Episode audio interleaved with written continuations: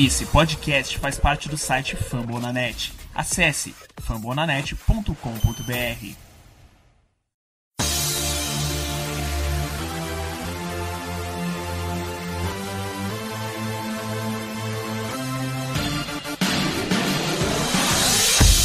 Estamos começando mais um episódio da Casa do Corvo, minha gente. Abril tá aí, draft tá aí e a gente tá naquela aquela pegada de fazer aquele conteúdo maravilhoso para prepararem vocês pro dia do draft. Eu sou o Cleverton Liares e estou aqui com Giba Pérez. Boa tarde, Giba. Bom dia, boa tarde, boa noite para todo mundo que está ouvindo. Sempre bom, né? Acho que é um momento, o auge da pré-temporada da NFL, o draft chegando e a gente é ansioso para saber o que, que o Baltimore vai fazer. Isso aí. E aqui com a gente também João Gabriel Gelli. Boa tarde, João. Opa, um abraço aí para todo mundo que está ouvindo, um abraço para vocês que estão aqui participando né, dessa mesa. Um estudo intenso para o draft nesse, nesses últimos meses, então é bom finalmente poder é, discutir um pouco desse processo que eu particularmente gosto muito. Invejinha de vocês. Só isso que eu digo. E ele aqui, já, já que faz parte da casa, já teve aqui na, na temporada passada para falar de draft, já, te, já teve aqui para falar de Denver Broncos. Ele, Don The Clock, do Mile High, Davis Chiodiri, seja mais uma vez muito bem-vindo aqui à Casa do Corvo. Fica à vontade, cerveja está na geladeira e a casa é sua. Opa, obrigado. Obrigado, pessoal, pelo convite. Bom dia, boa tarde, boa noite para quem está ouvindo. É um prazer estar aqui falando sobre draft. Essa semana eu tô, eu tô virado na Anitta dos podcasts, gravando com vários times aí, mas Baltimore é um time que eu sempre dou uma atenção especial porque é, eu já falei isso outras vezes, que é um time por quem eu tenho muito apreço, principalmente pela, pela aquela geração Ray Lewis, Ed Reed, que talvez sejam dois dos meus jogadores prediletos de toda a história. Ed Reed, sem dúvida, é um dos meus jogadores prediletos da história. Então, acompanho o Baltimore com um pouco mais de atenção. É, e ainda tem aí um, um dos meus meninos do último draft, que é o Lamar Jackson. Então, estou, estou bem por dentro, diríamos assim, e me sinto confortável para falar sobre, sobre Baltimore Ravens. Claro, não tão por dentro quanto vocês do que acontece dentro da franquia, mas me sinto confortável para falar sobre draft, então vamos que vamos nessa próxima hora aí. Que belezinha. Segundo o ouvinte nosso, você tá mais requisitado que os Mamonas Assassinos nos anos 90. Pois é, cara. pois é, mas é depois, depois do draft a, a carruagem volta a virar abóbora. É. Todo mundo me esquece. e é isso aí, gente. É, nesse programa vamos focar no ataque, tá bom? Como a gente fez na temporada passada, vamos fazer um programa para ataque, um para defesa. Então hoje vamos falar sobre esse setor que já sofre um problema crônico de draft já faz um tempinho, tá bom? Depois dos recados.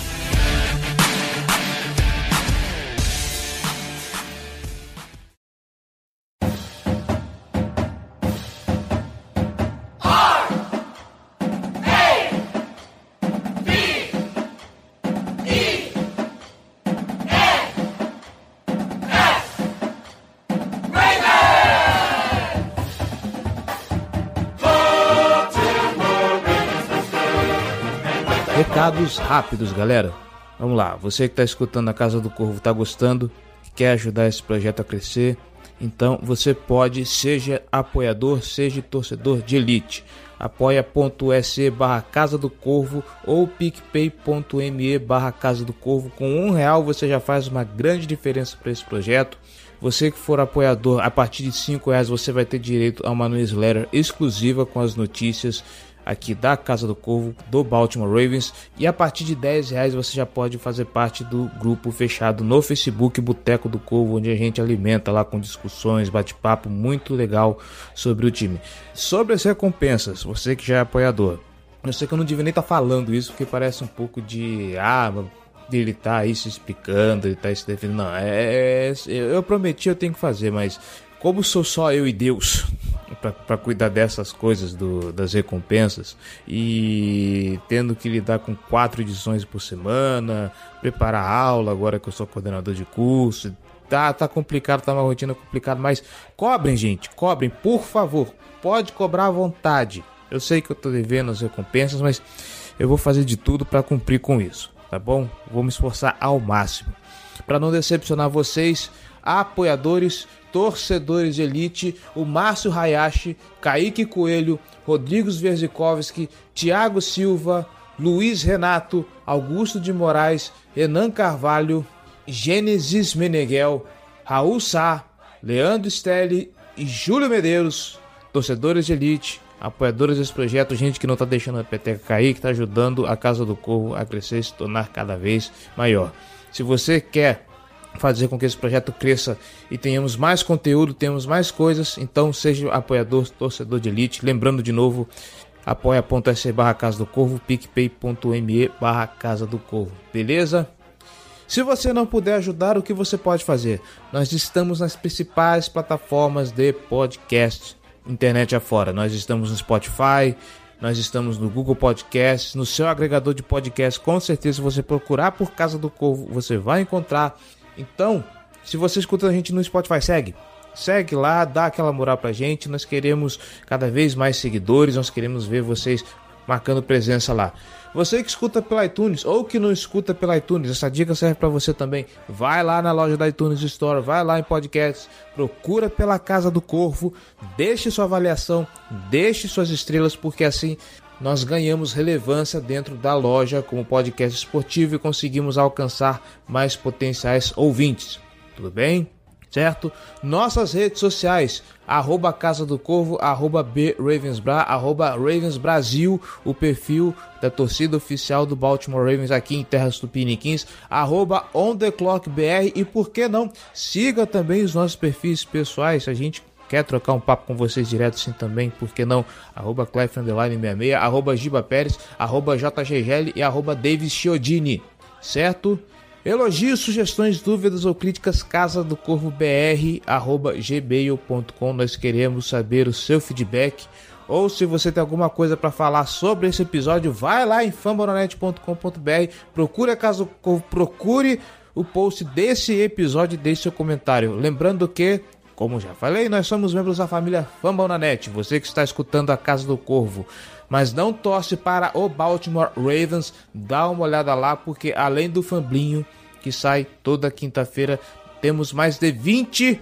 Ainda vamos chegar na barreira dos 30, mas por enquanto temos mais de 20 podcasts, cada um sobre um time específico da NFL. Então, você aí que está procurando pelo seu time, pela sua torcida, pode ter certeza, quase certeza, procura lá, que é uma chance muito grande de você achar. Tá bom? Bom, Bom, infelizmente não temos comentários essa semana. Eu estou muito decepcionado com vocês. Eu quero ver essa torcida mais agitada. Eu quero ver a nossa audiência mais ativa. Vamos lá, gente, vamos comentar, tá bom? Mas como não temos comentários essa semana, a gente vai direto para o episódio. Bora lá.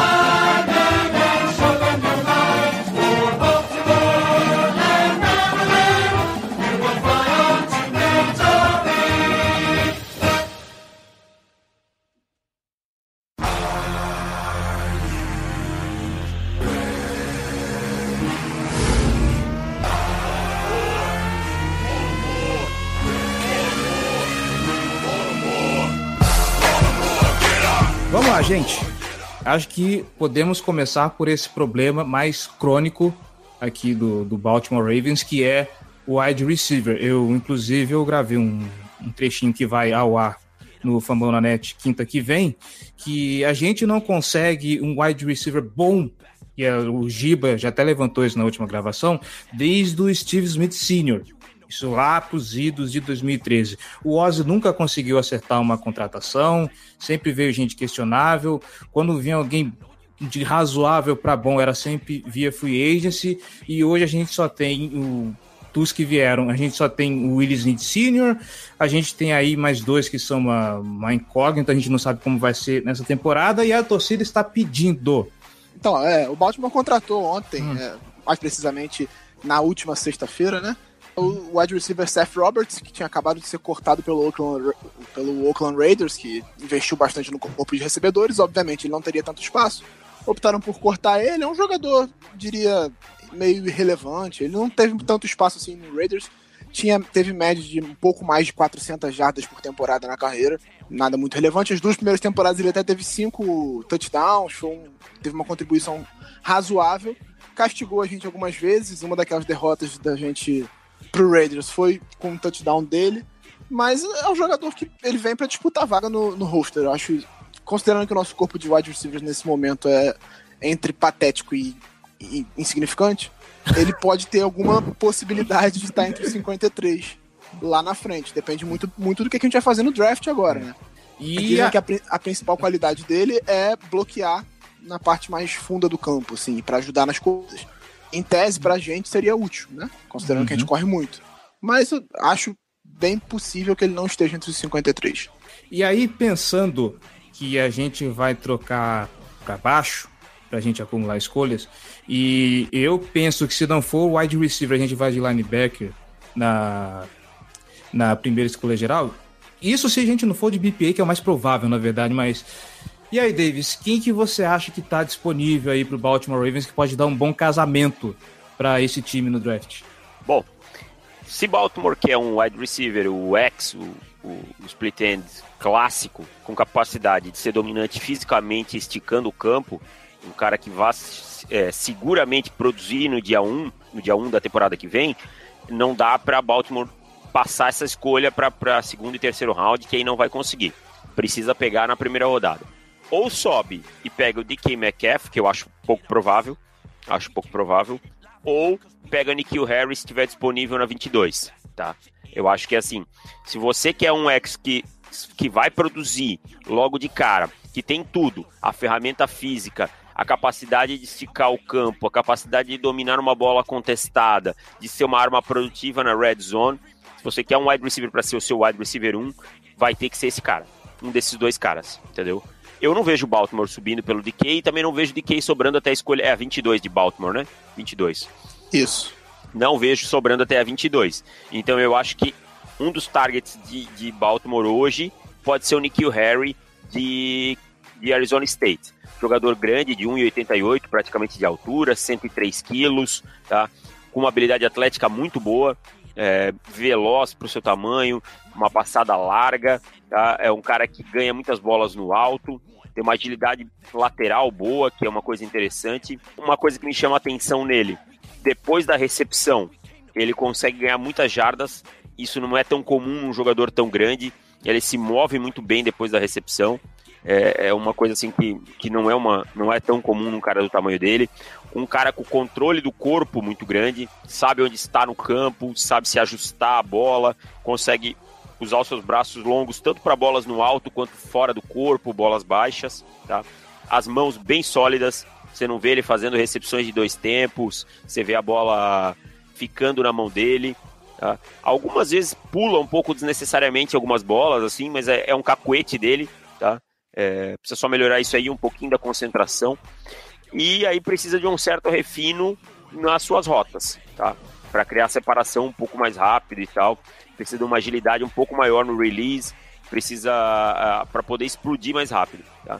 Faz bem as quebras e tal, tem um cara que é um cara que abaixa o quadril bem, correu, mas correu uma árvore de rota limitada. Talvez isso aí vá ser um probleminha na transição. Verticalmente, não é um, um, um cara tipo nossa, o Marquise Brown, né? Que obviamente é muito rápido, mas é um cara que consegue criar verticalmente e tal. E na red zone vai ser uma arma importante. Então, para mim, o maior target de Baltimore para wide receiver na primeira rodada é o Nikhil Harry. Obviamente eu acho o DK Metcalf mais completo, mas acho pouco provável que ele chegue em escolha 22. É, quando a gente fala do, do Nikhil Harry, o, um, o grande problema que eu penso, né, é, que eu vi a, analisando os vídeos dele foi justamente a capacidade de criar separação com consistência, né? Acho que é, na hora de sair da linha de scrimmage, ele, para um cara do tamanho dele, ele é um pouco mais passivo do que você quer, né? Que você deseja. Porque, por exemplo, você vai ver um, um DK Metcalf, outro cara enorme, ele é extremamente agressivo, não, não uhum. deixa o defensor dominar ele sob hipótese alguma, usa um trabalho de mãos excelente. E o Harry deixa um pouco a desejar nesse aspecto, ainda tá cru, né? É, obviamente, ele é um cara muito novo, tem espaço para evoluir nisso, tem as ferramentas atléticas para evoluir nesse sentido, mas assim, conquistar a separação é algo que me deixa um pouco atrás no, com relação a ele, né? É, mas assim, como o David já falou, quando ele tem a bola nas mãos, ele é, é espantoso, né? Como ele consegue umas jogadas assim de, de botar em vídeo de melhores momentos, né? Tem uma um screen que ele atravessa o campo inteiro, não lembro agora contra quem que foi. Que ele volta, mas... né? Uma jogada É, que porra, ele volta. né? ele, ele volta um pouco, aí ele começa, ele corta na outra direção do campo, atravessa para um touchdown, assim, espetacular essa jogada. É, eu, eu acredito que seja uma das jogadas mais marcantes, né, do, do- dos vídeos dele. E é um cara dominante no, no- com a bola no ar. Então, assim, o, o Ravens, ele tá em busca, né, com, com base no que a gente tem atualmente entre os wide receivers, né, que é basicamente o Willis Need, que é um cara menor, mais, é, que é- tem força de jogo, mas é, é um jogador mais que vai desempenhar um papel no slot. O Seth Roberts também tem um, um histórico mais no slot, né? E é um bom bloqueador, mas também não é nada demais. E o Chris Moore, né? Que aí esse pode ser que talvez atue um pouco mais por fora, mas também é basicamente sem, sem nada provado até agora na, na NFL. Mas é mais uma aposta do time, que eu particularmente acho interessante o time tenta dar um espaço para ele, porque toda vez que foi necessário ele, ele desempenhou um papel digno. É, E aí, pô, tem os calores do ano passado, né? O Jaleel Scott, que é um cara enorme, mas, pô, nem, nem chegou a treinar direito com o time. É alta chance dele acabar sendo cortado. E o Jordan Leslie, que não, não foi ativado em momento algum né, na temporada.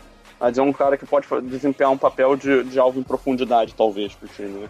Mas, assim, é um, um grupo que não, não gera medo em ninguém e que falta claramente um, um recebedor que vai ter uma envergadura maior, capaz de vencer uma situação contestada, buscar uma bola mal posicionada, né? Que vai conseguir ter, ter um alcance de recepção. E é né, uma coisa. catch radius, né? É, Que é, que é o uma que o Rick e o Harry que é uma coisa comum no Lamar Jackson ainda, que, é, que espera evolu espera-se a evolução dele, mas a colocação da bola dele às vezes deixa a desejar e você precisa de um wide receiver assim, né? É, justamente por isso mesmo. É, é basicamente o plano que o, que o Panthers teve com, no começo do desenvolvimento do, do Ken Newton, né? Uhum. É, buscar muitos caras com, com alcance grande, que nem o Kevin Benjamin e o Devin Funches, né? Para tentar, entre aspas, né? é, eu já ouvi esse termo, né? é, como caras que podem corrigir a é, é, precisão, né? Que um passe um pouco menos preciso, eles conseguem buscar porque vai estar longe do corpo. Obviamente não são dois jogadores muito bons, né? Mas, Não. mas ali o molde físico, né? É nesse sentido que eu quero dizer mais. Deixa eu fazer uma pergunta pra você. Desculpa, João, termina. Eu ia fazer uma pergunta. pra Não, não, eu ia concluir aí mesmo. É, onde é que o Jordan Leslie se encaixa hoje no elenco? Em que posição que ele tá? Ele é um X, ele é um Z, ele ele vai jogar, ele não se provou, não provou nada até agora, ele vai ter que provar alguma coisa nessa pré-temporada. Onde é que o Jordan Leslie se encaixa? Então, é difícil dizer, porque a gente não chegou a ver ele em campo na temporada passada. Ele não foi Aham. ativado em nenhum jogo, né? Nenhum jogo. Pré-temporada, não. Não foi ativado nenhuma vez. É, eu acredito que o time vê ele mais como um Z do que como um, um, um X ou até um slot mesmo. Eu acho que ele vai atuar mais naquela função. Só que ele vai ter que disputar a vaga com o Chris Moore. Eu acho que o, o Snead está consolidado como o slot receiver principal e para mim isso é incontestável. Ele é o único realmente wide receiver confiável no elenco hoje. O Chris Moore teve seus momentos e sempre que ele foi acionado ele conseguiu provar alguma coisa, mas é, é o que eu falei aqui várias vezes já. O Chris Moore ele, ele fazia uma, uma boa jogada, tinha um jogo bom e não davam sequência para ele. Aí passava três jogos sem ter nenhum passo na direção dele depois. Então eu acho que não souberam aproveitar e, e dar sequência, dar ritmo, dar chance pro, pro Chris Moore se desenvolver como jogador. Então eu acho que essa temporada ele vai ter um pouco mais de espaço e eu acho que a disputa tá ali entre Leslie e Moore nesse sentido. O nosso único receiver realmente grande que temos hoje é o Jalil Scott, que ano, ano passado estava correndo risco de ser cortado na pré-temporada. E aí meio que acharam uma lesão e tacaram a camisa vermelha nele e vai embora. Assim, ah, botaram ele na injury reserve para não cortar ele. Então eu acho que o Jalil Scott chega para disputar a vaga no elenco. E eu acho que talvez até o Jordan Leslie. Assim, depende muito do que a gente vai fazer no draft. Se não trouxer muitas opções para o elenco, eu acho que o Leslie tem a vaga dele garantida, mas o Jalil Scott, por exemplo, não descendo, por exemplo, porque é uma possibilidade que está sendo muito debatida e que foi até levantada durante a, a coletiva de imprensa do, do, Baltimore, que eles chamam de Liars Luncheon, né, que é o almoço dos mentirosos, que eles ficam ali, aquela coletiva pré, de, pré, de pré-draft, que eles obviamente não vão falar nada. É, descendo um pouco, você acha que o Baltimore pode encontrar alguma peça nesse sentido de, de ex-receiver mesmo? Um cara que possa contribuir, talvez não no dia 1 um, ele esteja um pouco cru, mas que tem um futuro bom um Kelvin então, da vida. Eu vejo muita gente falando do Hakim Butler também, mas hum, não sei se. Então, eu tô até descendo a minha lista aqui para dar uma olhada com calma, mas eu vejo assim, ó. Kelvin Harmon. O problema do Kelvin Harmon para mim é que o atleticismo dele deixa um pouco a desejar, tá? Eu para mim ele tem problema de velocidade e aí muito mais grave que o que eu falei, que o, o Nikhil Harry não é lá aquele cara explosivo em profundidade, mas consegue criar essas jogadas. Eu já não vejo o Harmon criando tanto. O, o Harmon é muito mais um possession receiver para mim. Então eu acho complicado de contar com ele para ser esse cara que vai esticar o campo e tal. Ele tem um catch radius ótimo, tá?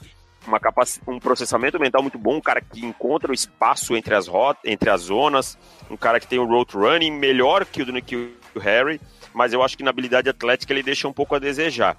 Então, descendo mais um pouco, a gente pode pensar aí talvez num JJ Arcego Whiteside, que é um cara alto, que também não é lá um grande velocista, mas teve um bom Pro Day ontem, quinta-feira, desculpa, na última quinta-feira. É um cara que vence em bolas contestadas, é um cara que usa bem o seu corpo para dominar o jogo, tem boas mãos, uma capacidade de, de vencer na red zone, um cara produtivo no college.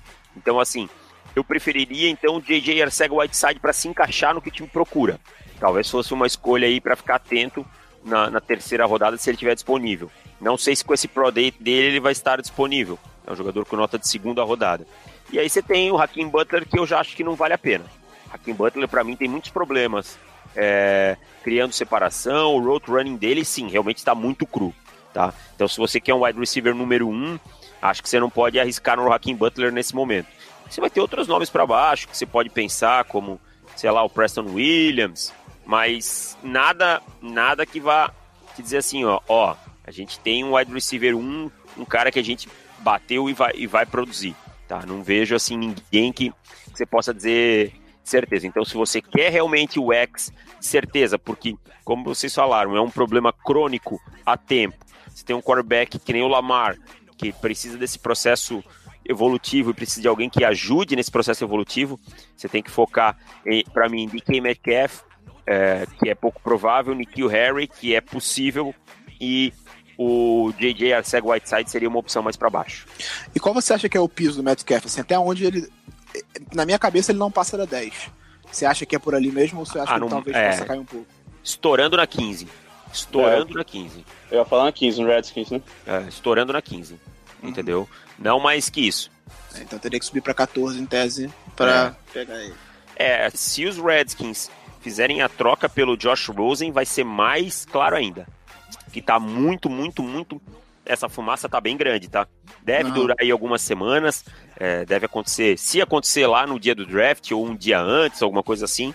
Mas eu, essa fumaça do Rosen nos Redskins está bem grande e eu não duvidaria nada, não. É, e pelo, pelo discurso do, do, do Eric DeCosta, eu acho muito difícil o Baltimore subir, porque ele reclamou de ter poucas escolhas no draft. Então eu acho mais fácil descer do que subir queria complementar o que o David falou. Assim, o Kelvin Harmon é uma das minhas paixões né, nessa classe. É, eu já discuti isso com, com o David algumas vezes. Realmente, o que me incomoda mais nele é, é justamente a questão do atleticismo. Mas eu, assim, assistindo o tape dele, eu não acho que, que o atleticismo é a parte fundamental pela qual ele ganhava. Então, não fez com que ele caísse drasticamente na minha avaliação. É, uma coisa que eu amo nele que eu acho que se encaixa perfeitamente no que o Ravens quer fazer para esse ano é a capacidade dele como bloqueador. Ah, eu acho que ele é, um, ele é o melhor bloqueador entre os wide receivers nessa classe. Eu escrevi obviamente, isso no dele. É, obviamente é, é, uma habilidade secundária quando você está falando de um, de um, recebedor, né? Mas para um time que vai correr tanto com a bola quanto a gente vai, eu acho que isso é, é um traço que tem que ser observado. Ele é um cara muito bom na red zone, ele consegue buscar esses passes que são mal colocados. Né? Ele tem um ball skills assim, eu acho excelente. E, assim, é justamente o, o que você falou, que é a questão dele de ter velocidade, de ser um cara que vai, vai queimar defensores em, em profundidade, aí já, já é mais questionável. Só que eu boto bastante fé no Kelvin Harmon, eu particularmente tenho uma nota de primeira rodada nele. Assim, eu, eu discordo de muita gente por aí, né? Mas eu me mantenho firme no que eu, no que eu assisti. É uma das minhas grandes paixões dessa classe até agora. E sobre o JJ Arcega Whiteside que você falou também, acho que poucos jogadores são tão dominantes em algum aspecto nessa classe quanto o JJ Arcega Whiteside é na Red Zone, cara. É, cara, é impressionante. É impressionante como ele consegue usar o corpo para fazer meio que um escudo para proteger, né? E conseguir subir para buscar a bola. Assim, é um, é um cara que se destaca absurdamente nisso. E é um cara que consegue vencer em profundidade. Ele sabe o que ele tem que fazer na, nos movimentos das rotas, ele sabe se posicionar à frente do defensor para cortar a linha de, do caminho do defensor até a bola, né, o chamado stack, né, em, no, no, inglês, para quem for procurar, né, a maior parte desse, desses termos você acha só em inglês. É, é um cara de mãos que são confiáveis, sabe buscar a bola. É só depois da recepção, ele não tem muito a oferecer, é. né? Mas eu acho, acho um jogador muito bom e que mostrou um tempo muito bom, né? Qualquer coisa acima de um 4-6, melhor do que um 4-6 seria ótimo pro, pro Arcego Whiteside. 4-4-9, né? Foi 4-4-9 ou 4-4-8, agora eu não lembro. 4-4-8, 4-4-8, 4-4-8. É, Foi pô, mesmo no Pro Day, né, que esses números são um pouco adulterados, né? É, não tem aquele, aquele cronômetro certinho do Combine, pô, sei lá, no máximo você vai adicionar 1.1 aí vai virar um 4-5 alto e mesmo assim é, é abaixo desse 4-6 para mim era o, a nota de corte que você precisa ter para ser considerado, pelo menos ter uma chance de ser um, um alvo em profundidade e é o valor que, que o Kelvin Harmon não bateu, por exemplo. Né? Ele ficou em 461 ou 463, não lembro agora exatamente, mas foi 463, assim. Né? É, eu gosto do Harmon também, gosto sim. Só acho que talvez ele não tenha as ferramentas para ser o que o sistema precisa no momento, entende? Que eu acho que o sistema, se vocês precisam de um ex-receiver dominante, eu acho que isso falta, eu acho que Baltimore, que nem vocês falam, desde o Steve Smith, Michael Crabtree nunca foi esse jogador, né, na, na passagem dele por Baltimore. Falta, é, desculpa a expressão, um wide receiver alfa, aquele cara que os outros times olham e pensam, cacete, hoje, se a gente demole, tem esse cara aqui. Então eu acho que assim, Metcalf, Harry e o, White, é, o J.J. Arceg Whiteside tem mais condições de ser esse cara do que o Harmon no momento. O Harmon pode se desenvolver e, e se tornar esse cara no futuro, mas para quem precisa de um plug and play no sistema de Baltimore, eu acho que, que esses caras vão se encaixar melhor nesse momento. É, o que me incomoda muito em ver em mock draft, análises né, do tipo, é, é colocarem recebedores no, do tipo Paris Campbell e o, o Marquise Brown no, no Ravens. São caras muito leves que vão ser algo. Né? são alvos completamente em profundidade ou que vão, vão ser caras que vão ganhar mais depois da recepção. Eu, particularmente, não sou fã do, do Paris Campbell, sou bastante fã do Marquise Brown. É isso que eu ia falar. Eu, é... eu, eu, amo o Marquise Brown, gosto muito, gostei muito do que eu vi dele, mas não acho que encaixe no sistema do Baltimore, não faz o menor sentido pegar ele, principalmente na primeira rodada. Acho que não faz sentido nenhum. Marquise Brown é, é um alvo em profundidade, eu acho que ele vai ser muito bom nisso mas não é, não é o tipo de recebedor que encaixa com o que o Ravens quer do Lamar Jackson nesse passo, pelo menos agora. Sim. Eu não acho que, não acho que é um, um encaixe que faça sentido. E o Paris Campbell, porra, na primeira rodada ainda, cara, se isso acontecer, é, essa é a pior escolha possível, na minha opinião. Nossa, nenhum deles puto. faz sentido na primeira rodada para nenhum time, porque não são jogadores de primeira rodada. Exatamente. Nem o Marquise, para mim, para mim, nem o Marquise Brown, nem o nem o Paris Campbell. Eu gosto muito mais do Paris Campbell que vocês. Não tenha uhum, dúvida sim. disso. Gosto. Sim, é, eu, eu ia perguntar para você Eu tô, eu tô muito fora.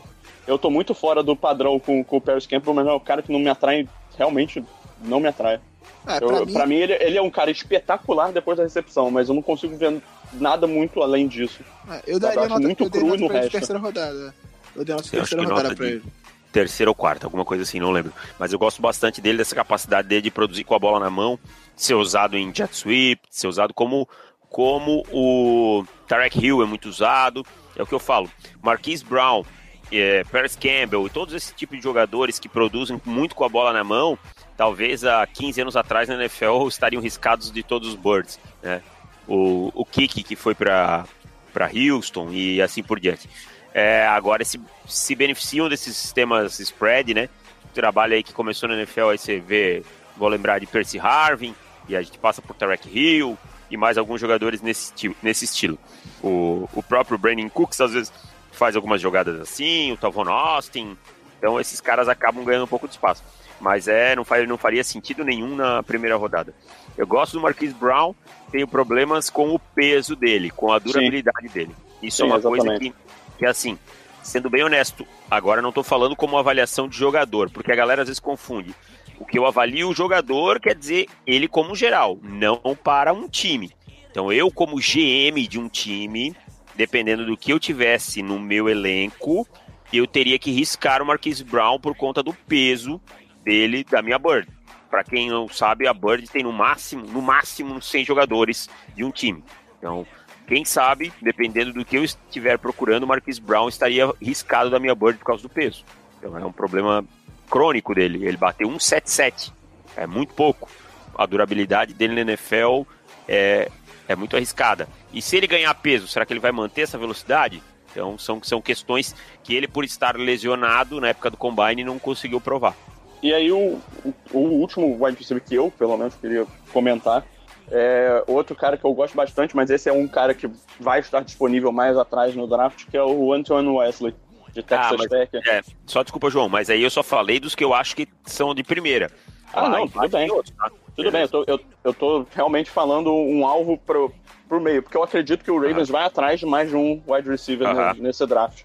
Então, obviamente, seria um mais pro começo, outro ali pro final do dia 3, começo do, do dia. Não, desculpa, final do dia 2, começo do dia 3. Então, acho que o Antoine Wesley, de Texas Tech, pode se encaixar nesse, nesse molde, que é um cara alto também, é, tem essa envergadura boa, consegue buscar a bola no ar. É um cara que tem uma habilidade surpreendente também com, com, com a bola nas mãos. Né? Tem, tem umas boas jogadas. O jogo dele contra Houston é um jogo muito dominante, é um tape que vale a pena ser assistido. É um cara que tem alguma habilidade nas rotas, não é um cara durão, né, para fazer as quebras, como é normal vendo esses caras que são mais altos. E, assim, eu acho um, um jogador razoavelmente completo, é um pouco é, menos provado do que alguns outros nomes, né? Ele teve só um ano de, de, produção em alto nível, também num sistema que favorece esse tipo de produção, né? Que era o, o sistema do Cliff Kingsbury, que agora é o técnico principal do, do Cardinals. Justamente muita gente coloca o Wesley contra, como um alvo do Cardinals, né? Por essa conexão e pela necessidade de wide receivers no time deles. Né, mas é, é, um jogador que, que me agrada. Tem o Anthony Johnson também um pouco mais para baixo, né? Que, sim, sim. Que pode ser um cara, mas não, não valeria uma escolha alta, obviamente mas o Anthony Johnson também mostra algumas, algumas ferramentas nesse estilo que eu acho que podem, podem ser úteis nesse sistema, mas é, já me agrada menos que o Anthony Wesley também.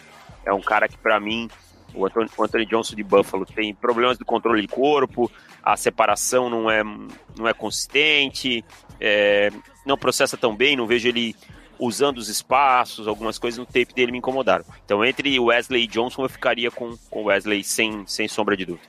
E o último nome que aí eu ia pedir para você falar rapidinho, o Stanley Morgan Jr. Como você acha que, ah, que ele se encaixa? Então, é um cara que a, que a, gente gosta bastante. Não seria para essa função de, de X, obviamente, mas uhum. como você acha que, que ele se encaixa num, num ataque na, na, NFL? Você acha que ele teria espaço? Obviamente, ter espaço no, no, no grupo de wide receiver do Ravens é fácil. Então, então Qualquer cara, um, né? O Stanley Morgan Jr. é um dos meus queridinhos dessa classe, um dos jogadores que ficou dentro do meu top 50, por, por incrível que pareça. Ele é um Z, né? Pode jogar como Z ou como slot. É, gosto mais dele aberto na lateral que no slot. Ele é um cara bom em tudo, cara. Tem uma habilidade atlética razoável, razoável para boa, cria boa separação, tem boas mãos. Mas o que, o que mais me atrai nele é as rotas. O road running dele é muito polido, cara. Ele usa muito aquele jab step, sabe? É, bate o pé e volta pro outro lado com muita facilidade. Ele tem uma transferência de peso muito boa.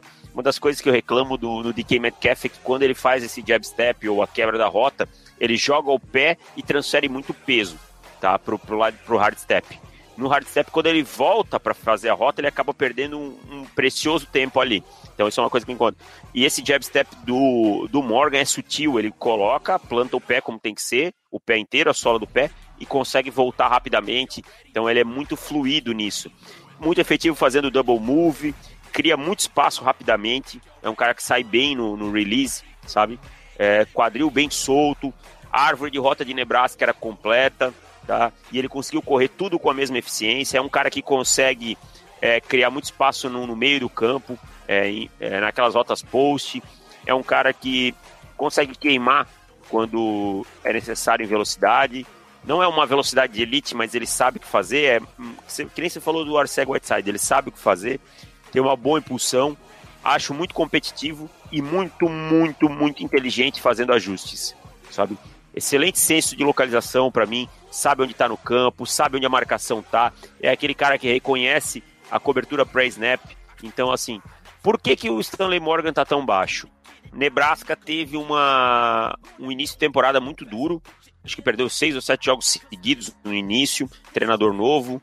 É, e o quarterback era um freshman, o Martinez, que, que é um bom quarterback, mas teve os problemas de um freshman na NCAA. Então o jogo aéreo ficou muito prejudicado no início e o Morgan foi esquecido. Essa é a verdade. O Morgan foi muito esquecido pelos scouts. Mas eu tenho assim que. Eu acho que ele deve sair só no dia 3. E para mim ele tem tudo para ser um dos maiores estilos desse draft. É, é isso que eu, que eu ia perguntar. Um cara que mais de meio que se sirva pra Z, porque a gente precisa de Z também. Né? A gente precisa de um X, mas precisa de Z também. Então acho Mas que Z- seria desculpa. um bom encaixe. É, Z, Z é para conseguir lá no, nas picks de terceiro em diante, né? Por isso que eu foquei lá no, no X, É, não, porque eu sei. você não vai É. conseguir. Eu ia perguntar justamente isso. Um cara mais de meio de, de terceira, quarta rodada que Ah. serviria pra compor essa, essa parte que a gente precisa de tudo no nosso corpo de recebedores, eu diria. Aham. É, não, eu acho também. E o que eu acho é que, assim, Baltimore não pode mais negligenciar esse ponto, cara. Não pode mais negligenciar esse ponto, ainda mais tendo um quarterback como o Lamar Jackson, é, ter escolhido um quarterback na primeira rodada, ter dito, ó, ele é o quarterback da franquia, Baltimore não pode mais negligenciar esse ponto. Seria temeroso passar de novo. Não fez nada na free agency e agora tem, que no draft sair com dois wide receivers pra jogar. É, isso é uma coisa que o, o próprio. A gente até comentou, acho que no último episódio a gente comentou, mas o próprio De Costa falou né, na, na coletiva que é, perguntaram pra ele, obviamente, sobre a questão do Baltimore não, não conseguir draftar bons wide receivers ao longo do- dos anos. Ali, inclusive, o Ozzy Nilsson se aposentou como a única posição em que ele não conseguiu draftar um jogador de Pro Bowl foi o wide receiver, na carreira dele inteira. Então, assim, é, de fato era um problema da construção do- do- dos scouts, das escolhas do Ozzy. É, e isso foi perguntado ao, ao De Costa e ele falou que é- o, o Baltimore precisa ter mais at-bats, né? Que é tipo, precisa ter, arriscar um pouco mais, de escolher mais wide receivers para tentar pegar. Porque assim, acho que nos últimos 10 drafts, o Baltimore só escolheu dois jogadores nos três, nas, três- nas três primeiras rodadas, na posição. Um deles foi o Brashad Perryman. Então, fica difícil. e o outro foi quem? O outro foi o. O outro foi. Davis. Não. Oi, pode falar, pode Só, falar. só, só pra aproveitar que aí teve uma pergunta que fizeram pra gente, do Marco Antônio no Twitter, que Uhum. ele perguntou sobre o, o encaixe do, in- do Já achei aqui, Torrey Smith, desculpa, João. Isso, isso. é, Torrey Smith, em- mil.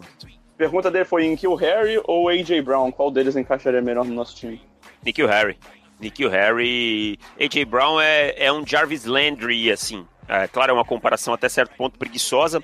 É, É, é um Jarvis Mas- Landry mais atlético.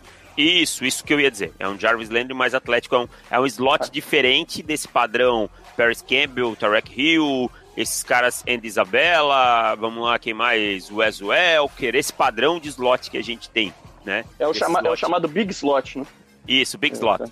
É um cara que eu não tenho, não vejo ele com velocidade para produzir na lateral em grande nível, claro, pode alinhar algumas jogadas e tal, mas é um cara extremamente interessante no meio do campo. É um cara que tem boas mãos e tal, mas acho que no encaixe, se, se Baltimore já tem o Snead e ele é o dono da posição no slot, acho desnecessário você pensar no AJ Brown agora, aqui com os problemas que você tem na- no X e no Z, nas laterais. Então o Nikhil Harry, para mim, se encaixa bem melhor nesse momento.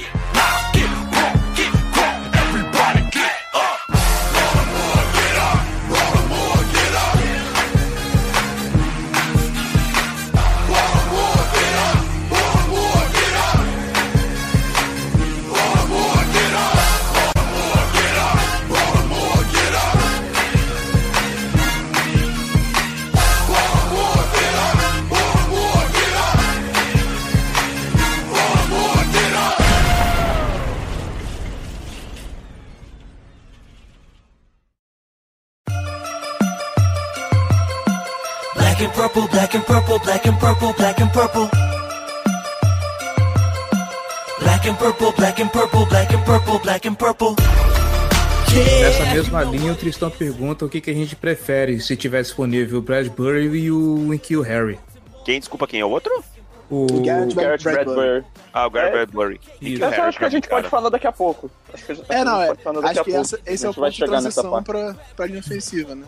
Isso, é, assim, Agora, os principais problemas da linha ofensiva do Ravens, né? Acho- acredito que o Ronnie Stanley tá consolidado como left tackle, um bom left tackle.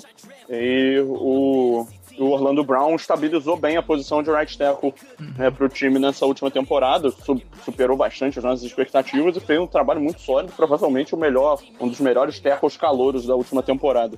Então, assim, o problema tá puramente no interior.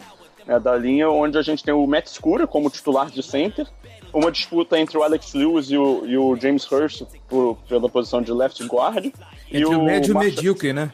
é, e o, e o Marshall Yanda, assim, espetacular, um jogador fora de série, potencial Hall da Fama, mas que tá muito perto do fim da carreira, então, assim, são três jogadores, três vagas aí que tem que ser pensadas e o, e o Ravens tem que draftar algum jogador de, de interior de linha ofensiva nessa classe.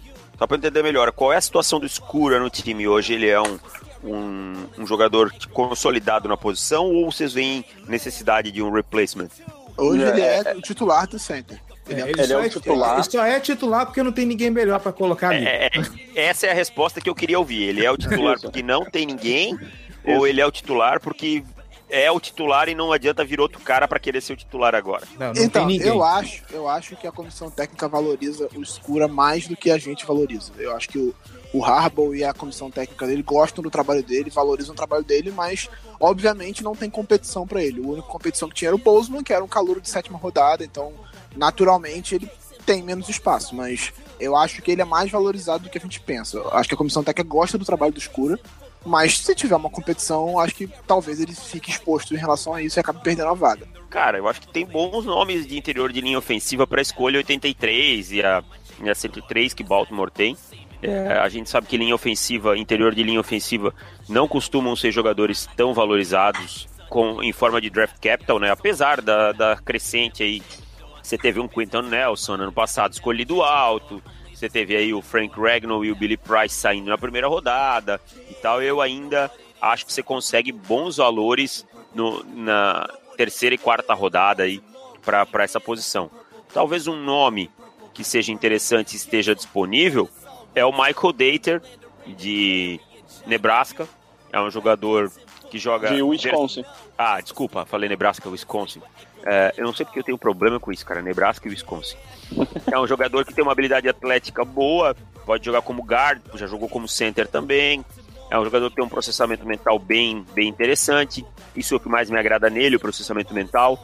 É um jogador que é aquele cara comunicativo, que reconhece blitz, stunt, aponta, tem um bom uso das mãos, a âncora, é bom no jogo corrido. Tem probleminhas no pass blocking como acho que todos os jogadores de Wisconsin dessa classe. O que derrubou esses caras foram os problemas do pass block.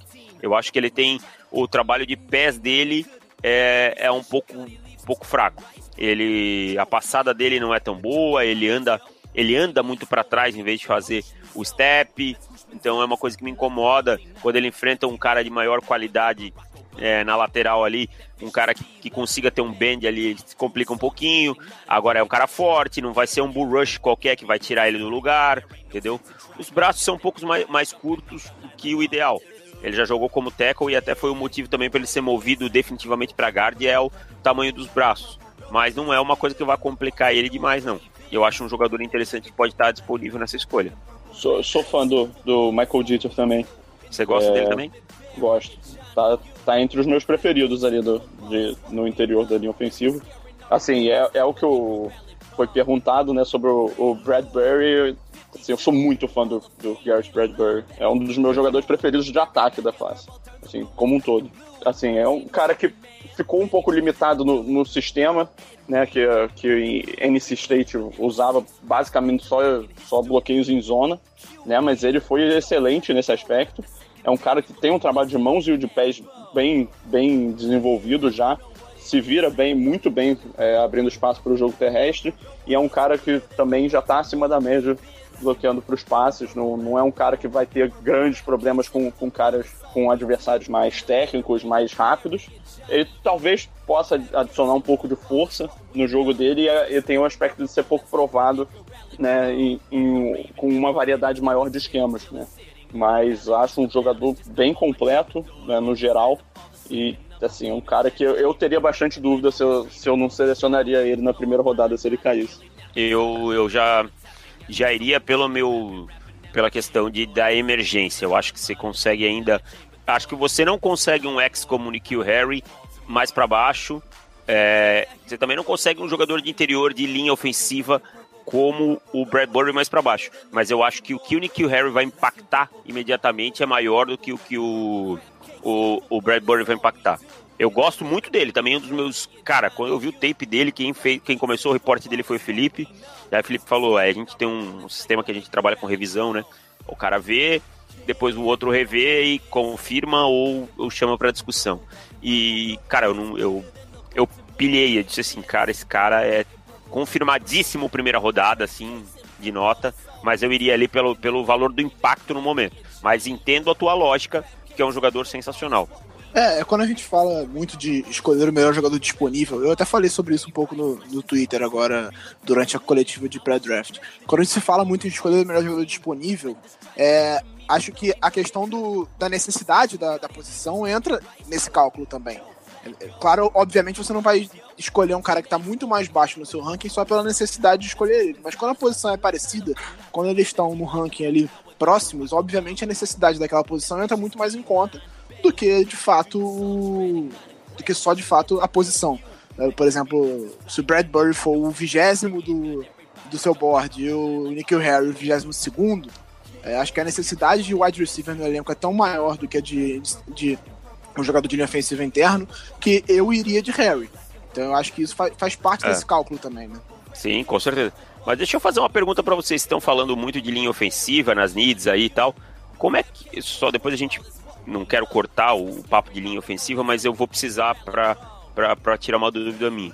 Como é que tá a questão de pass rush esse ano? Porque o, o Zedar Smith foi embora, né? E o Terrell Suggs foi embora.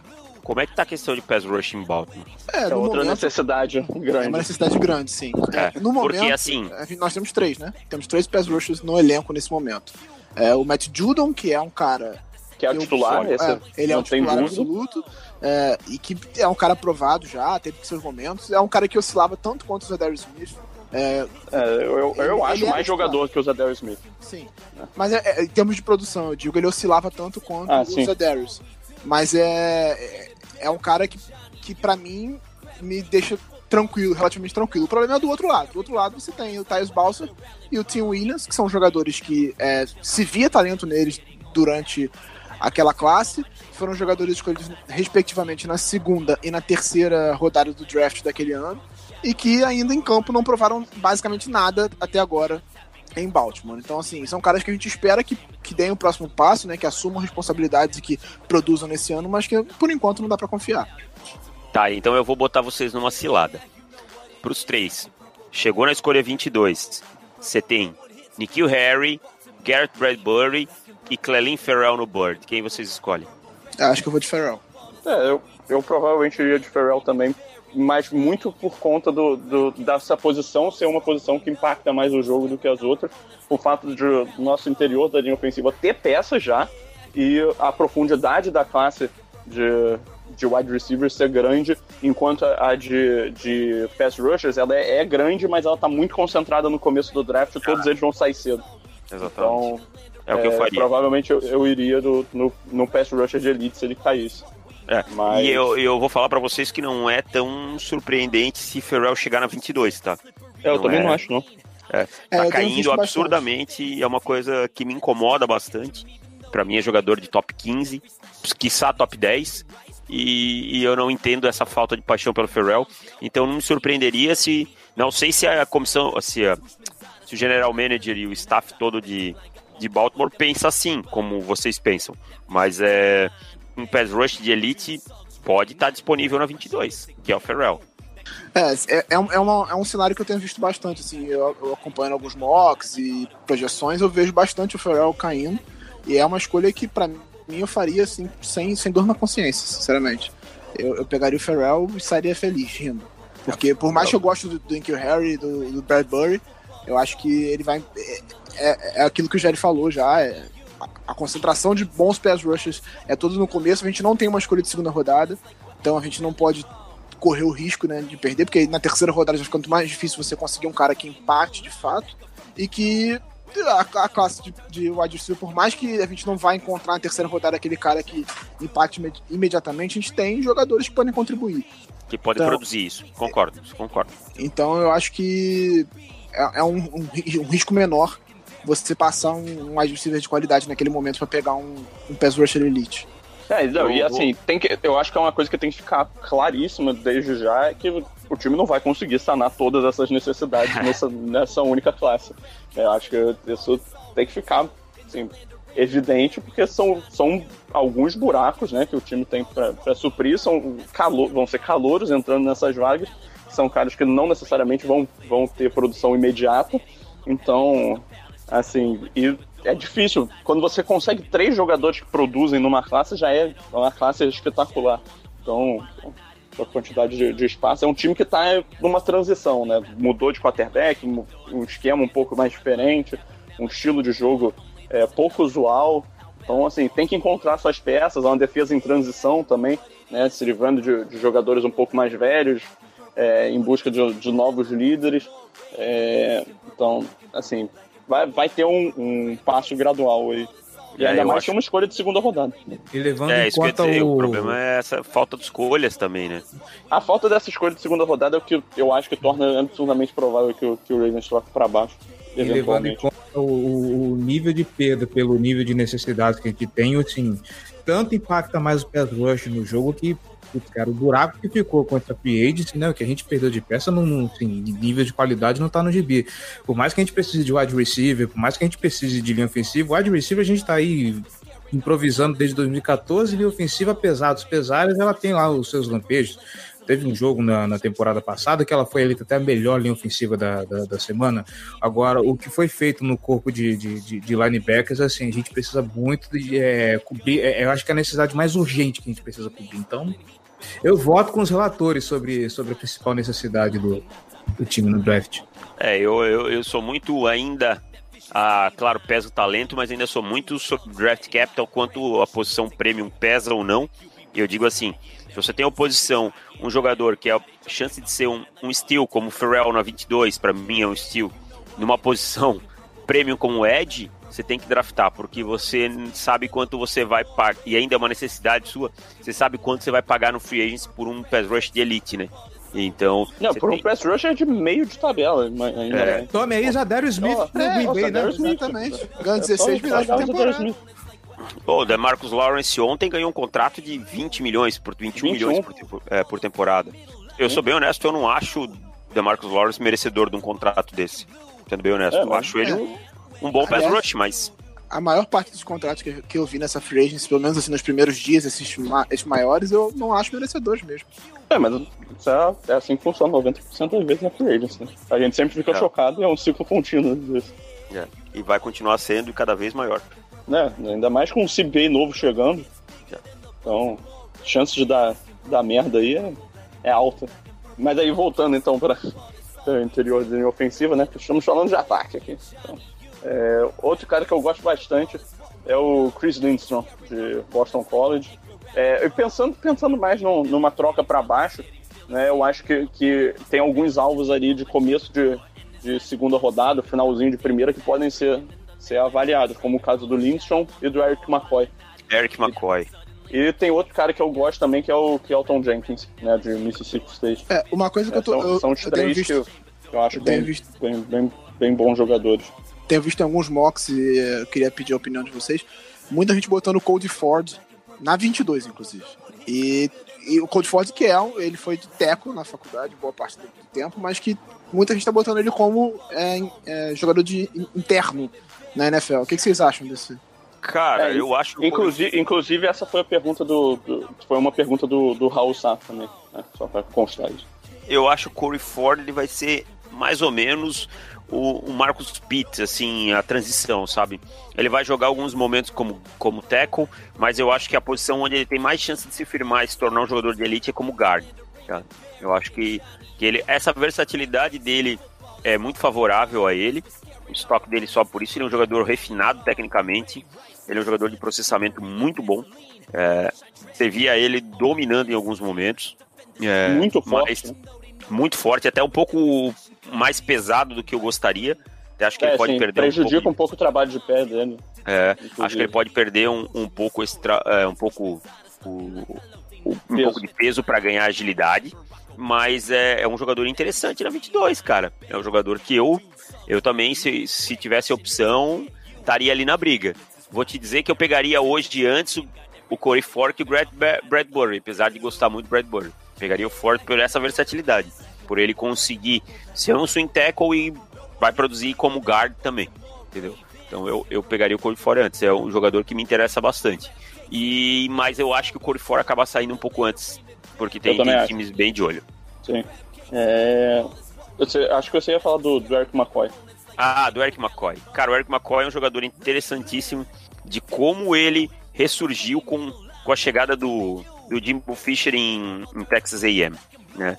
É um jogador que não tinha, assim, um, um estoque ah, muito grande no começo da temporada, que ninguém dava tanta bola para Eric McCoy e tal, e ele, ele ressurgiu muito bem. É um jogador de boa altura e peso, e é um jogador que tem uma velocidade muito boa para a posição. Pode jogar de center, eu falo assim, ó, ah, ele é center, mas ele pode jogar de guard, cara. Center e guard, você, pode alternar os caras ali que eles vão conseguir jogar. É um jogador muito intenso, isso me agrada também, é um cara que joga até o, o, o apito final, tá? E eu gosto demais dele no trabalho de zone blocking, indo no segundo nível, ele sabe o momento exato de desengajar e ir no segundo nível, tá? E o trabalho de âncora dele, a ancoragem dele é muito boa. Ele consegue colocar as mãos, fica com o pad level bem baixinho, tá? Joga com o pad level bem baixo, mantém a base sempre sólida, tá? E aí é muito difícil de empurrar ele para trás. A flexão de joelhos dele é bem adequada, ele tem flexibilidade. Então o Eric McCoy é um jogador que, para mim, chega pro time que pegar assim, plug and play, pega, coloca que vai jogar bem. Sim, é, eu penso, eu penso isso desse do, do, do Bradbury, do Lindstrom, do McCoy do Dieter e do, do Elton Jenkins. Eu acho que esses é. cinco, assim, é. são, são caras que podem ser titulares de, de cara já. A questão é, é também, às vezes, um pouco esquemática, né? É, é, sim, de, claro. de, onde, de onde cada um se encaixa melhor. Eu acho que o McCoy num sistema com zone funciona melhor. Agora, o, o Lindstrom já é melhor em gap, né? Um sistema que você sim, sim, sim. usar mais gap, ele, ele se encaixa um pouco melhor. Então tem tudo isso. Para um time que vai correr muito como Baltimore, tem que olhar muito esse fit aí de, de como o cara se encaixa. Agora, o Jenkins também é outro cara que para mim se encaixa um pouco mais em gap do que em zone. O Jenkins é um cara que tem um pass blocking bom até ele conhecer o Queen Williams. Aí quando ele conheceu o Queen Williams, ficou, ele se complicou um pouco, mas isso não é demérito para ninguém. É, sim, exatamente. Eu, isso é o padrão, né? É, eu acho que Estranho 90... seria se ele não, não se complicasse. Né? É, eu acho que 99,98% dos jogadores de linha ofensiva da NCAA teriam esse problema ao conhecerem Queen Williams. Então, é, são, são fits interessantes aí que, que tem que ser analisado. Mas eu tenho um, uma, um certo apreço especial pelo Eric McCoy desses caras aí. Mas todos bons jogadores, cara. Todos bons jogadores para segunda e terceira rodada. Segunda rodada que não tem, mas caso tenha por um, uma, um trade down são todos bons jogadores que seriam boas escolhas. Ali mais pra frente, você prefere o McGovern ou o Ben Powers? Ben Powers. Não, não sou Eu prefiro Ben Powers também. É. Eu também não. É. Não sou assim, ah, nossa, apaixonado pelo Ben Powers, né? Jogador que. Mas ele, ele me mostrou mais coisas que, o que o McGovern. Ele mostrou para mim uma, uma habilidade atlética um pouco maior, um, um, processamento melhor, a, a, colocação das mãos dele me agrada mais. É, acho que o McGovern perde muito no uso das mãos, não, não tem um enquadramento bom no peito do, do, do jogador que está sendo bloqueado.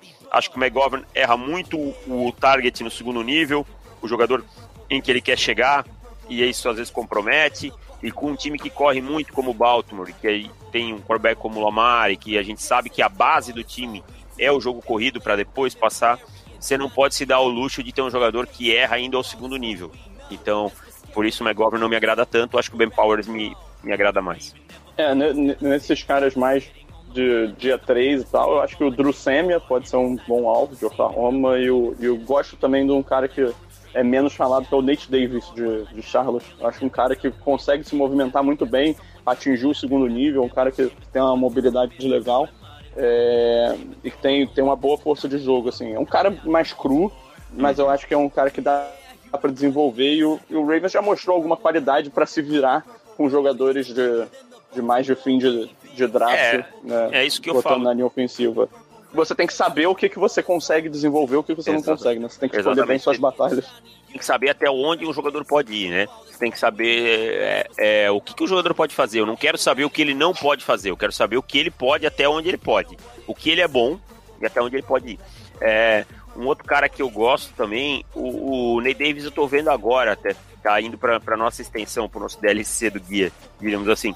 Mas um cara que eu gosto e me incomoda um pouquinho mais no zone blocking, uso das mãos, mas no resto ele vai bem, é o Teron Prescott de North Carolina State. Também é um jogador interessante, um jogador de 1,96 quase de altura, 148 quilos, mas é um jogador em gap blocking muito bom e que bloqueia bem no jogo de passe, então pode ser que seja um jogador interessante. É, o Prescott eu acho que é um cara com boa força de jogo, assim, né? É um cara que, pro, pro dia 3, eu acho que pode ser um alvo legal também. We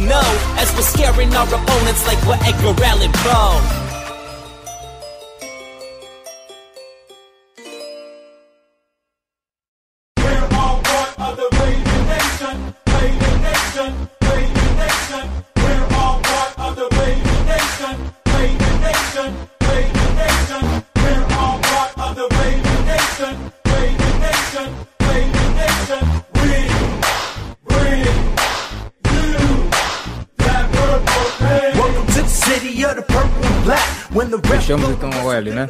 É, sim, eu acho Beleza. que assim, a gente cobriu as principais necessidades Beleza. do time. É, e aí o que, que sobra, né? O que já foi discutido, talvez a- o, o, o desejo de conseguir um, um running back, imagina um running back, mais Então, um, É, É, é, é, o que eu que ia seja falar. capaz de, de jogadas explosivas, né? Talvez com, com a bola nas mãos, é, o cara que vai, vai conseguir uns grandes ganhos.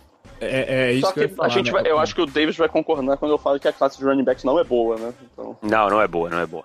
É bem e- longe das últimas classes de running backs, assim, que pô, a as duas teve. últimas foram excelentes. Essa, Excelentes. Então, eu ia falar justamente isso, né? Que agora a gente sai do campo das necessidades e vamos para as possibilidades, né? É, running back, eu realmente eu não vi muita gente comentar de bons jogadores. A gente aí tá com um, um time que, apesar dos pesares, assim, dá para aproveitar bem as, as valências do Lamar Jackson, né? A gente trouxe o, o Mark Ingram do New Orleans Saints, o Kenneth Dixon, ainda bem, finalmente esse cara desencantou, fez uma boa temporada em 2018. Tem o Gus Edwards que, se tudo correr como previsto, ele vai fazer uma boa temporada também, né? É um cara, um calor não draftado, jogou metade da, da temporada, então, por mais que ele tenha jogado bem, a gente ainda não sabe o que esperar para ele em 2019 e tem aí um campo incerto de, de running backs no draft, né? E aí, será que vem? Será que não vem? Então, cara, assim, jogadores explosivos completos você não vai encontrar muito. Eu imagino que Baltimore também não vá querer gastar uma escolha que não seja de dia 3. Ou tô errado. Exatamente. E aí você foge do, do espectro do, do Daryl Henderson, que é o cara É. que se encaixa perfeitamente nessa. Sim. É, eu acho que tipo eu acho que é mais uma possibilidade assim remota de ah, vamos complementar aqui o corpo de recebedor de, de running back se sobrar alguém do que de fato alguma coisa que o que o Baltimore vai se preocupar demais no dia. Assim. É uma coisa eu acho mais que- de oportunidade. É, eu acho que é coisa de final de draft, um, um cara para ser recebedor como um James Williams de, de Washington State, que é um cara de, de produção extremamente comprovada como, como recebedor mesmo. É um cara que teve mais de 200 recepções no, no nível universitário, algo que é praticamente impossível você ver. Mas assim, você não vai, não vai encontrar muitos jogadores que são caras que vão é, queimar as defesas com base na velocidade. Talvez o Bryce Love no, no, no começo do dia 3, mas aí também é um cara que basicamente só se provou como, como corredor. É um cara de um estilo muito específico, que também é pequeno, a posição, tem um histórico de lesões, então tem um pé atrás com ele. Acho um bom que tinha uma OL mas... excepcional também, né? A OL do, É. de Stanford, pelo menos nos, nos primeiros anos de produção dele, era muito boa. Eu tenho dois É. nomes que me vêm na cabeça, assim, que fogem um pouquinho, que são o Miles Gaskin, que talvez possa provar, mas é um corredor que já teve muitas carregadas no college, e isso me, sempre me preocupa. O cara já Sim. chega com o corpo meio machucado na NFL, mas é um cara que para mim na rotação pode ser interessante, até recebendo passes e tal. E outro nome que me vem na cabeça é o Bruce Anderson de North Dakota State, que é um jogador que me, me agrada bastante, mais que a média, que acho que tem boas mãos, tem boa velocidade para queimar ali algum marcador, esse tipo de coisa. É um E cara tem que habilidade consegue como retornador também, né? Sim, sim, sim.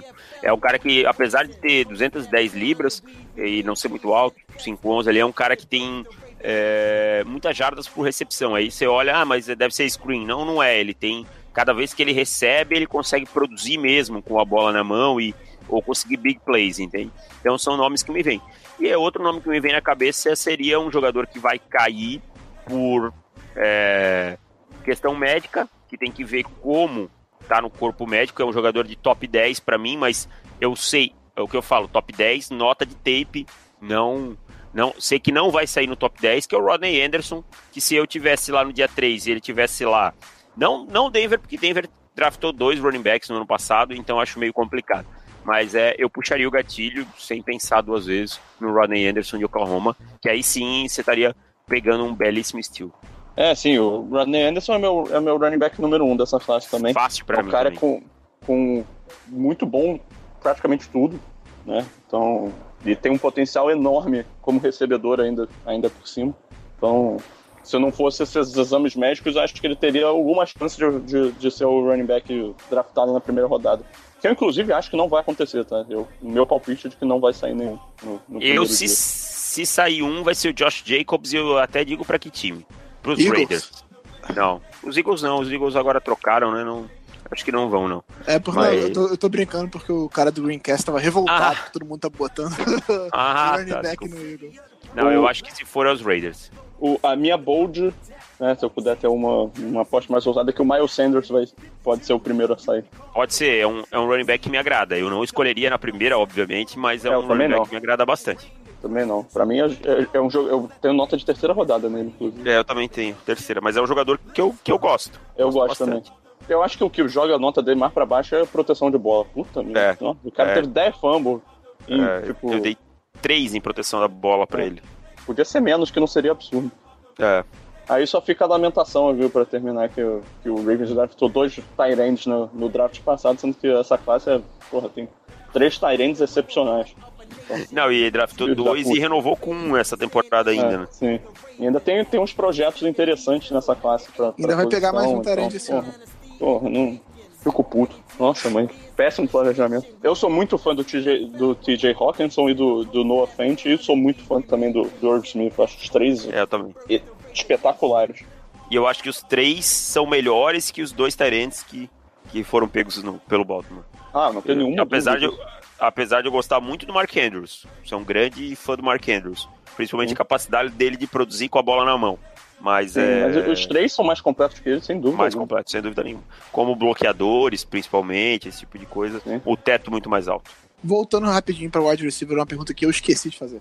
O, Ra o Riley Ridley, o que, que você pensa dele? Você acha que ele pode ser uma boa opção na terceira rodada? Se ele sobrar, é claro. Ah, sim, eu pegaria fácil, cara, na terceira rodada. Eu Você acha como- que ele sobra na terceira rodada? Não, não, não acho, não acho. Acho que ele, ele não escapa da segunda pra mim. Eu acho que ele sobra. Eu, eu, eu tenho essa. Lá essa, no 83, essa ideia. É, não, eu não digo que, que ele vai sobrar pra gente, mas eu, eu não fico. é, Assim, seria algo que eu não ficaria chocado se ele ah, caísse. tá, não é, não, por, não é um por- choque também. por causa da- dessa combinação que a gente sabe que é, a gente vai avaliar aqui, vai, pode discordar dessa, dessa visão, mas por causa da combinação de atleticismo abaixo da média, né? Que ele, tá, ele é só ok atleticamente, Aham. e falta de produção. Market esse tipo de dele, né? coisa, esse, esse tipo de, de análise é uma coisa que a gente vê muito de acontecer na NFL, os jogadores que não, não impactam tanto assim é, em nenhum dos dois, eles tendem a cair um pouco mais. É, eu É, eu não não- ficaria chocado dele, dele cair até para um final de terceira rodada. Ah, pode Não. ser, pensando por, por, por essa lógica, tem, tem bastante sentido. É. Mas eu penso o seguinte, eu puxaria o gatilho nele tranquilamente, porque é talvez um dos melhores corredores de rota e criando separação dessa classe pra mim. Deixando de lado um pouco essa questão do, da produção, as mãos muito consistentes, um trabalho de rota bem refinado, um trabalho de, de separação logo na linha de scrimmage, bom. Então é, é um cara que vai chegar também e produzir. Eu pegaria ele para ser um, um Z tranquilamente.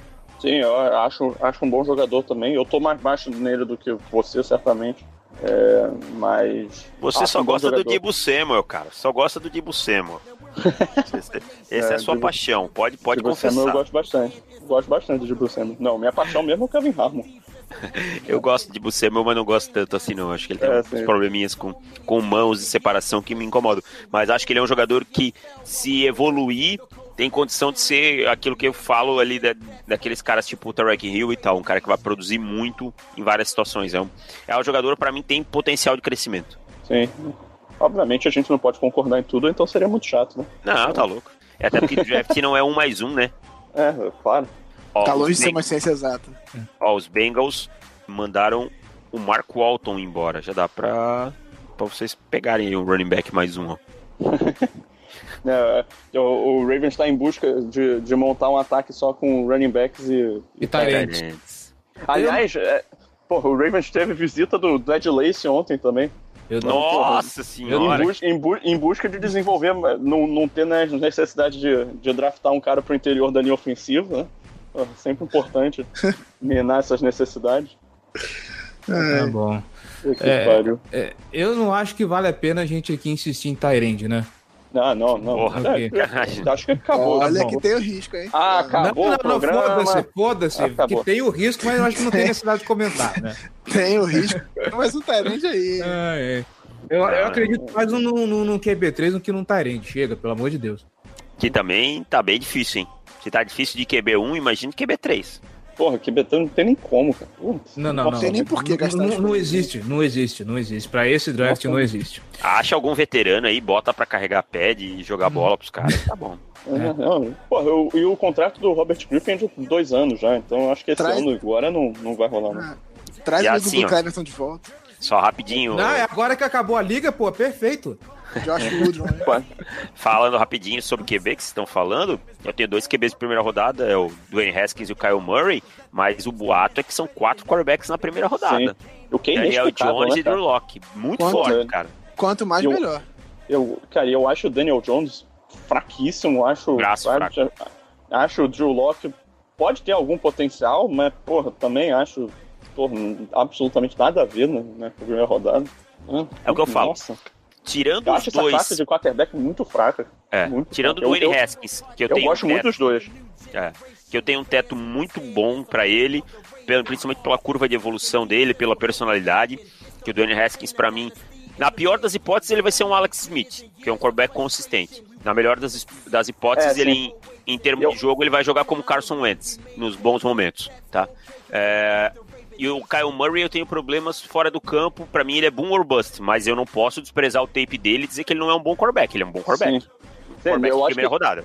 se, se o Kyler Murray tivesse sabe, três, três polegadas a mais, eu acho que ele estaria sendo tratado como, porra, joia, maior, melhor quarterback dos E últimos um não pouco mais de quantos anos. peso também, né? Um É, pouco mais sim, de peso. não, claro. Eu, eu tenho mais problemas. três- se ele crescesse 10 centímetros sem, sem ganhar peso, seria muito É. estranho. Eu tenho mais problemas com o peso que com a altura peso. nesse momento. É. Eu também, eu também E- tenho. Eu tenho medo da aquela- durabilidade dele. É, mas- Com aquelas questões de, ah, eu não sei se eu vou jogar beisebol ou não, olhar pro papai na hora da entrevista, esse tipo de coisa, pra mim, quarterback não, não serve. Mas eu digo assim, ele é um quarterback de primeira rodada. Se ele estaria no meu board, é outra história.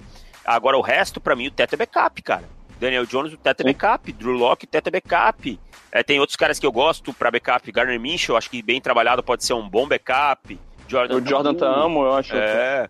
Então, mas é, e o Will Greer, backup, backup, entendeu? Então você tem uma classe com dois quarterbacks que devem ser titulares o resto é tudo backup. E aí você tá falando em quatro na primeira rodada, então é bem É, o que o pessoal fala de, de potencial pra desenvolver é o Terry Jackson, mas, por muito, muito cru. muito cru. Muito cru. Mas quanto mais o é, QB na primeira rodada, melhor. Por mim, pode pegar É, até. 5 se quiserem. Se não for o John Elway, tá tudo bem pra mim. Se bem que ele já pegou o Joe Placo, então ele já cagou tudo mesmo. É o projeto Lawrence, cara. Calma. Meu Deus do céu. Não quero falar sobre isso, vamos continuar o podcast. Tá bom. Bom,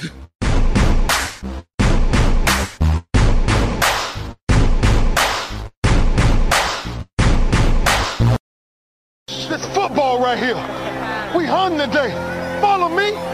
Hop on this back. That's what real linebackers do because we got each other. Run to the football today and let's knock somebody out. Y'all know what we do on three. One, two, three. Let's go. Let's go. Let's go. Let's go. Let's go. Let's go. Let's go. Let's go. Então, pra finalizar, o Kaique Coelho, né? Acho que conhecido já de vocês do On The Clock. Opa, É. fez aquela montagem maravilhosa com nossos, nossos É. looks. Ele, é- ele é o rei das montagens. É, Ele, ele falou, perguntou aqui quais jogadores de ataque dessa classe você consideraria que merecem receber o selo de blue chip sem medo algum. jogadores de ataque. É. Deixa eu abrir minha bird aqui, que senão eu vou esquecer alguém E aí vai ficar chato. Blue Chip Players, aquele cara que. E ataque, vamos lá. Tá, tá, tá, tá, tá. No offense. Uh, no offense. No offense, só. Blue Chip só no offense. De ataque. É, eu tenho o, o Hawkinson, o Fent e o Bradbury. Ah, o Bradbury, cara, passei batido. Pode, pode, pode colocar nessa conta. Ah, não, desculpa. Vou voltar na minha. Tiro o Bradbury, vou ficar só com dois. No offense, Jonah Williams. É verdade, né? É porque eu tô tão focado aqui no, no nas necessidades, eu esqueci. O Jonah Williams também. Muito bom. Jonah Williams. Só não, né, não acaba não cabendo pro Ravens. E não deve chegar também, então nem, nem cabe muito essa discussão. Aí outra pergunta, é comum ter jogadores que seriam draftados muito alto caindo no, no, no draft por questões extra-campo. Como nesse caso tem o Jeffrey Simmons, além disso, além das questões extra-campo, né, a lesão que ele sofreu. Você acha que tem algum outro jogador que pode acabar em queda livre no draft? Já Cair pra Cincinnati, né? Não, agora não é mais. Agora o Marvelous foi embora, agora não é mais. O esquema não é mais tiro, porrada e bomba. Jacai Polite, né, cara? Jacai Polite é um cara, eu acho que. Eu não ficaria nada surpreso se o Jacai Polite sobrasse no, no dia 3, cara. É, e eu puxaria o gatilho também, tranquilamente. Porra, eu, se ele tiver na, na, terceira rodada pro Ravens, porra, é com felicidade, eu sairia é. correndo. É mais ou menos o mesmo esquema do Antônio Calloway no ano passado, quando o Baltimore puxou o gatilho e deu o resultado. Não, é... nesse caso foi o Brown. Ah, desculpa. Pensei uma coisa, falei outra, perdão. Ah, o, é que você tá na década errada. É. é. então, assim, é, pegaria sem, sem titubear. A Carpolati teve entrevistas ruins, teve um processo de combine pro day ruim, se machucou e tal. Então, é, é o primeiro nome que me vem na mente, assim. Além do Rodney Anderson, da questão das lesões, e outro prospecto que eu gosto muito, mas que não está caindo por fatores extracampo, e sim porque a NFL não mostra tanto amor por processamento mental e sim por termos atléticos, é o Mac Wilson. Acho que se vocês precisam de linebacker e ele estiver disponível na segunda rodada e tiver esse trade down, é um jogador bem interessante para ficar atento. Sim, é. Não. Linebacker é uma necessidade sim, mas eu acho que vai ser mais focado como profundidade para o elenco do que como em busca de um, de um titular sim. de alto nível. É, eu vi, é, é, sei que a discussão não é essa hoje, mas gostaria de perguntar. É, vi uma discussão interessante. Quem você acha melhor, o Bush ou o White? Dos Devins. E quem eu acho? Eu acho o White melhor. Mas. White melhor? É, eu acho o White melhor. Acho o White mais completo que o Bush. Acho que o Bush é meio burro às vezes. Não que o White seja muito inteligente. Mas Caramba. nenhum dos dois, pra mim, é melhor que o McWilson. pra mim, o McWilson é o melhor linebacker da classe. Olha o carinho da torcida. É, rapaz.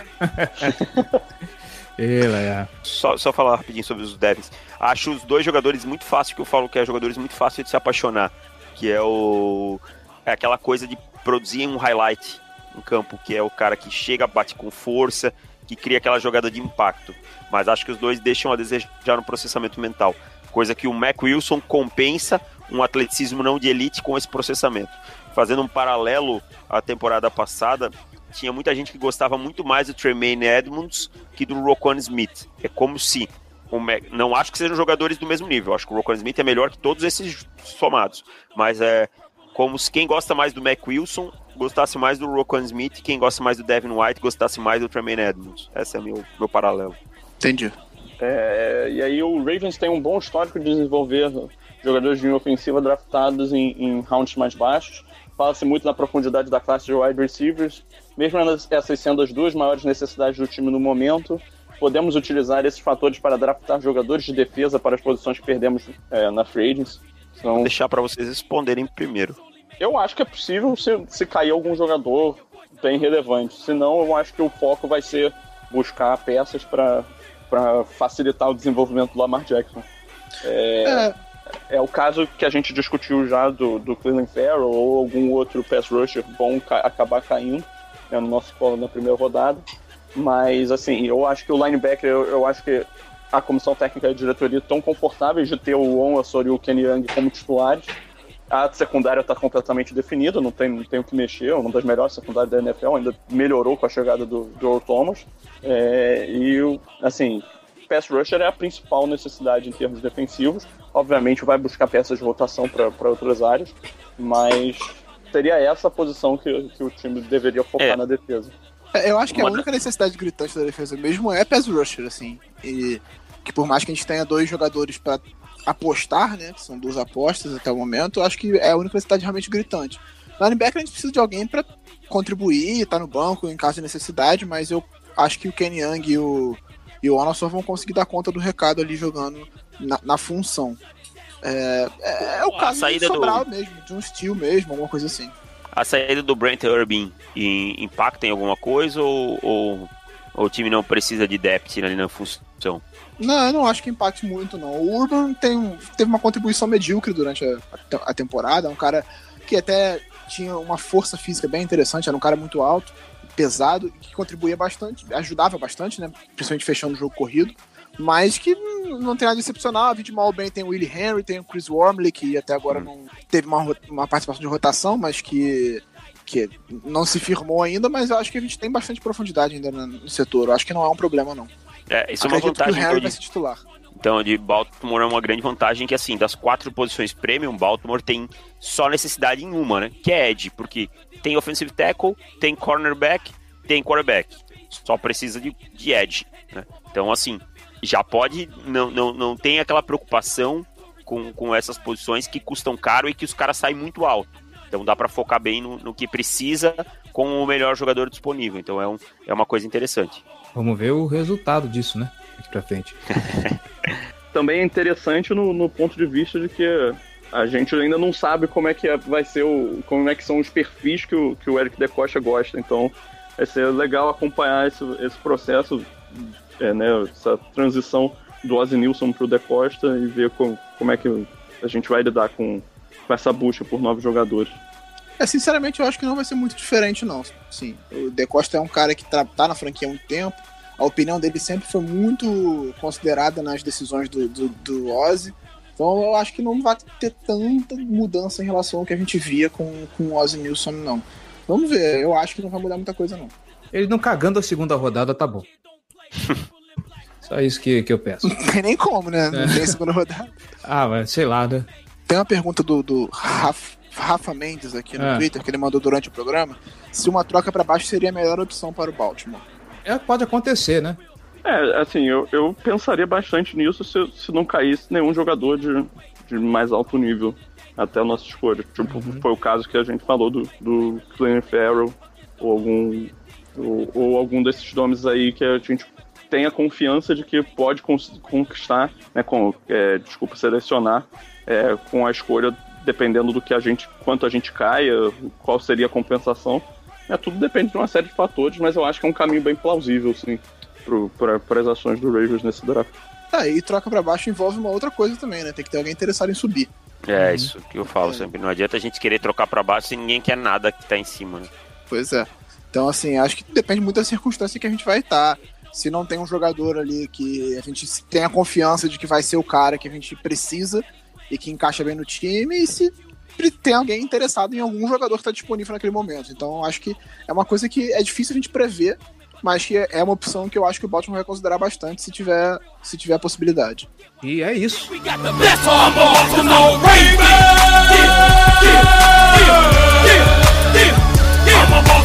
We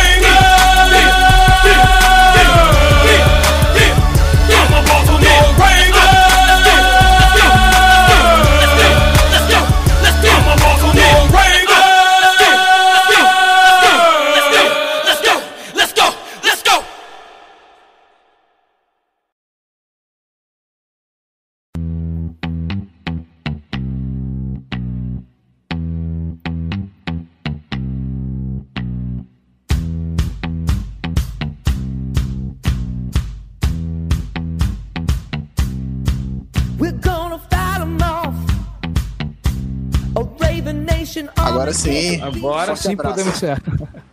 É, bom, é isso. Chegamos ao final desse programa. Mais uma vez, Giba Pérez e João Gabriel Gelli, muito obrigado pela presença, muito obrigado pelas, pelas colocações, muito obrigado pela participação. Tamo junto.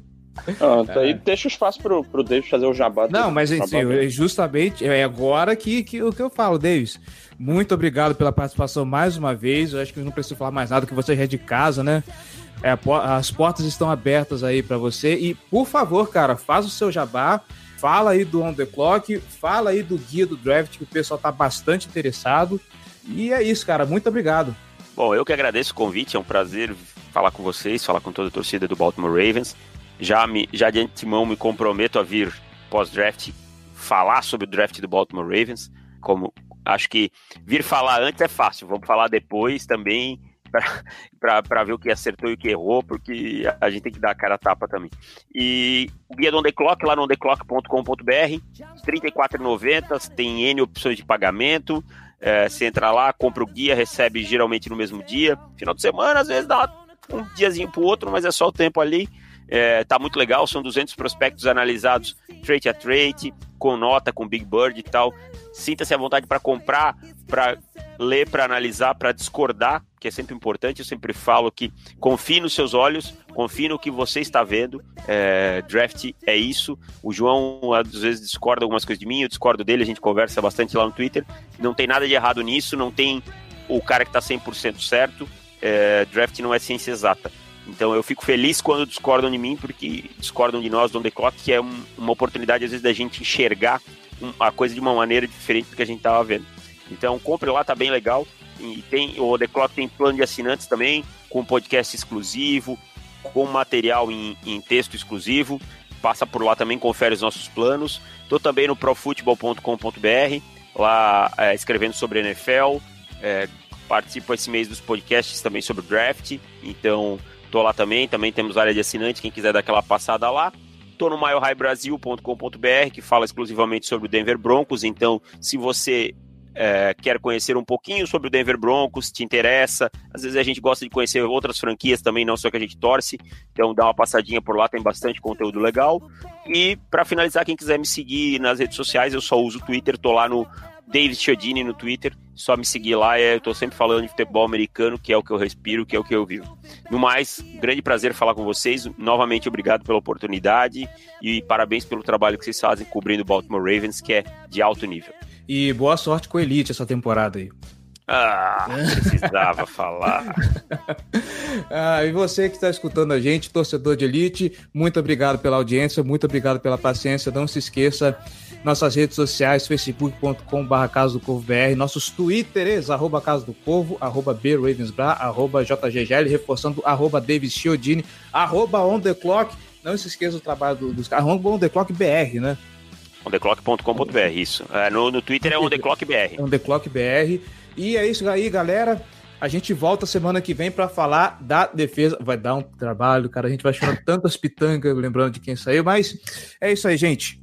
Até semana que vem. Falou!